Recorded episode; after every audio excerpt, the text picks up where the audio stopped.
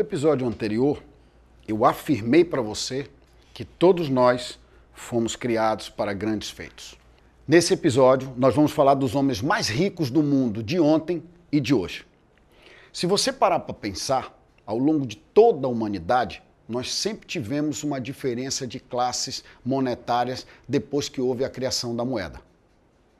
É, à medida que o tempo foi passando, as pessoas que tinham uma inteligência mais organizada, com harmonia de um time, com mastermind, com tudo aquilo que a gente vem ensinando para vocês através dessas lições, essas pessoas começaram a se destacar na sociedade.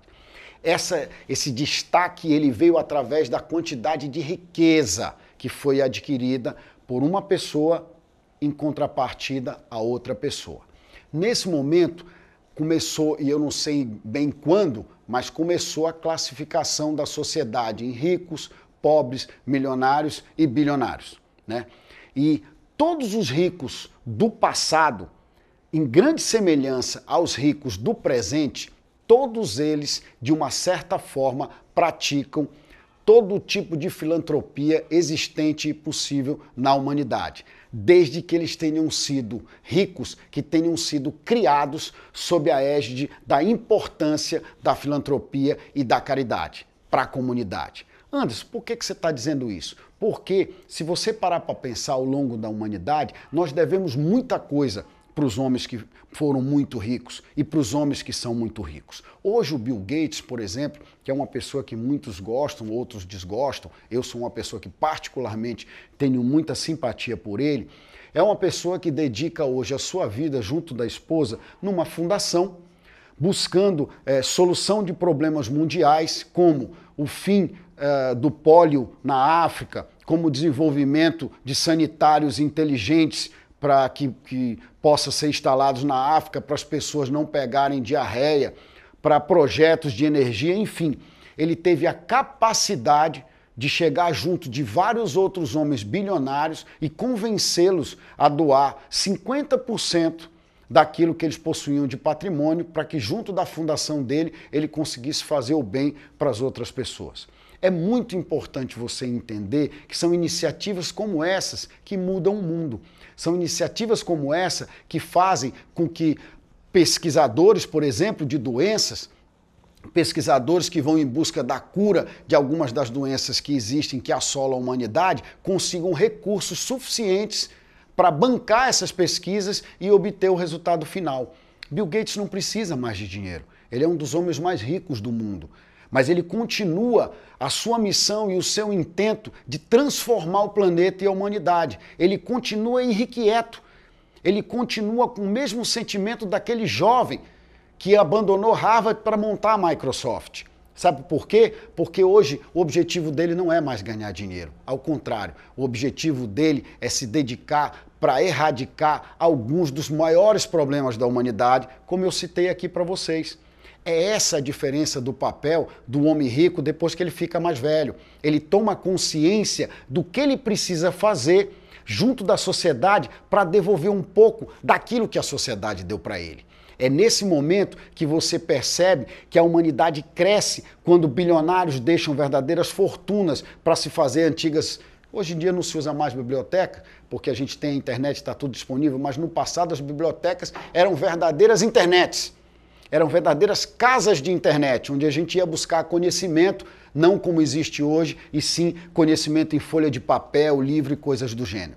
Foram eles que bancaram diversas obras ao longo uh, uh, do crescimento da humanidade para ficar para nós como manifestação de arte, como manifestação de engenharia, como manifestação da criação tecnológica. Nós devemos a eles esse tipo de feitos, porque foram homens de riqueza no passado e no presente que entendem a importância de você devolver para a comunidade, que entendem a importância de utilizar o dinheiro para alcançar o bem-estar de todas as pessoas da humanidade e não apenas o bem-estar daquele homem rico que já alcançou tudo aquilo que ele sonhava. Eu disse em vídeos anteriores e vou reafirmar aqui que um homem, quando tem acesso à riqueza, ele se nutre muito rapidamente. Porém, quando o tempo vai passando e essa riqueza vai ficando uma coisa gigantesca, como são os homens bilionários hoje do planeta, ele começa a tomar consciência e começa a entender a sua capacidade de poder e a sua capacidade de transformação na vida das pessoas.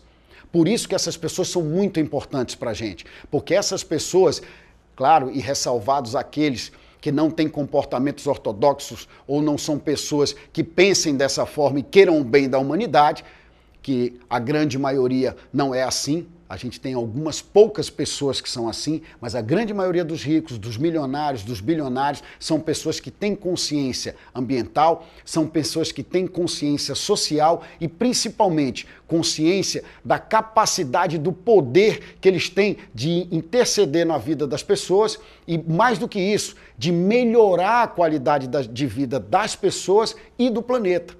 São através de iniciativas como essas que a gente muda a humanidade. Mas como é que um pobre pode fazer isso?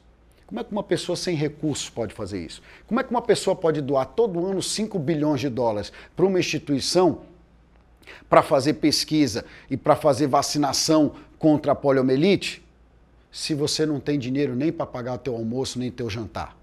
Se não fossem essas pessoas, nós não tínhamos tido acesso a muitas coisas, porque os governos eles possuem prioridades que vão além dessas questões que só os ricos, multimilionários ou multibilionários têm condições de fazer pela humanidade, pela sociedade ou pela comunidade onde eles estão inseridos.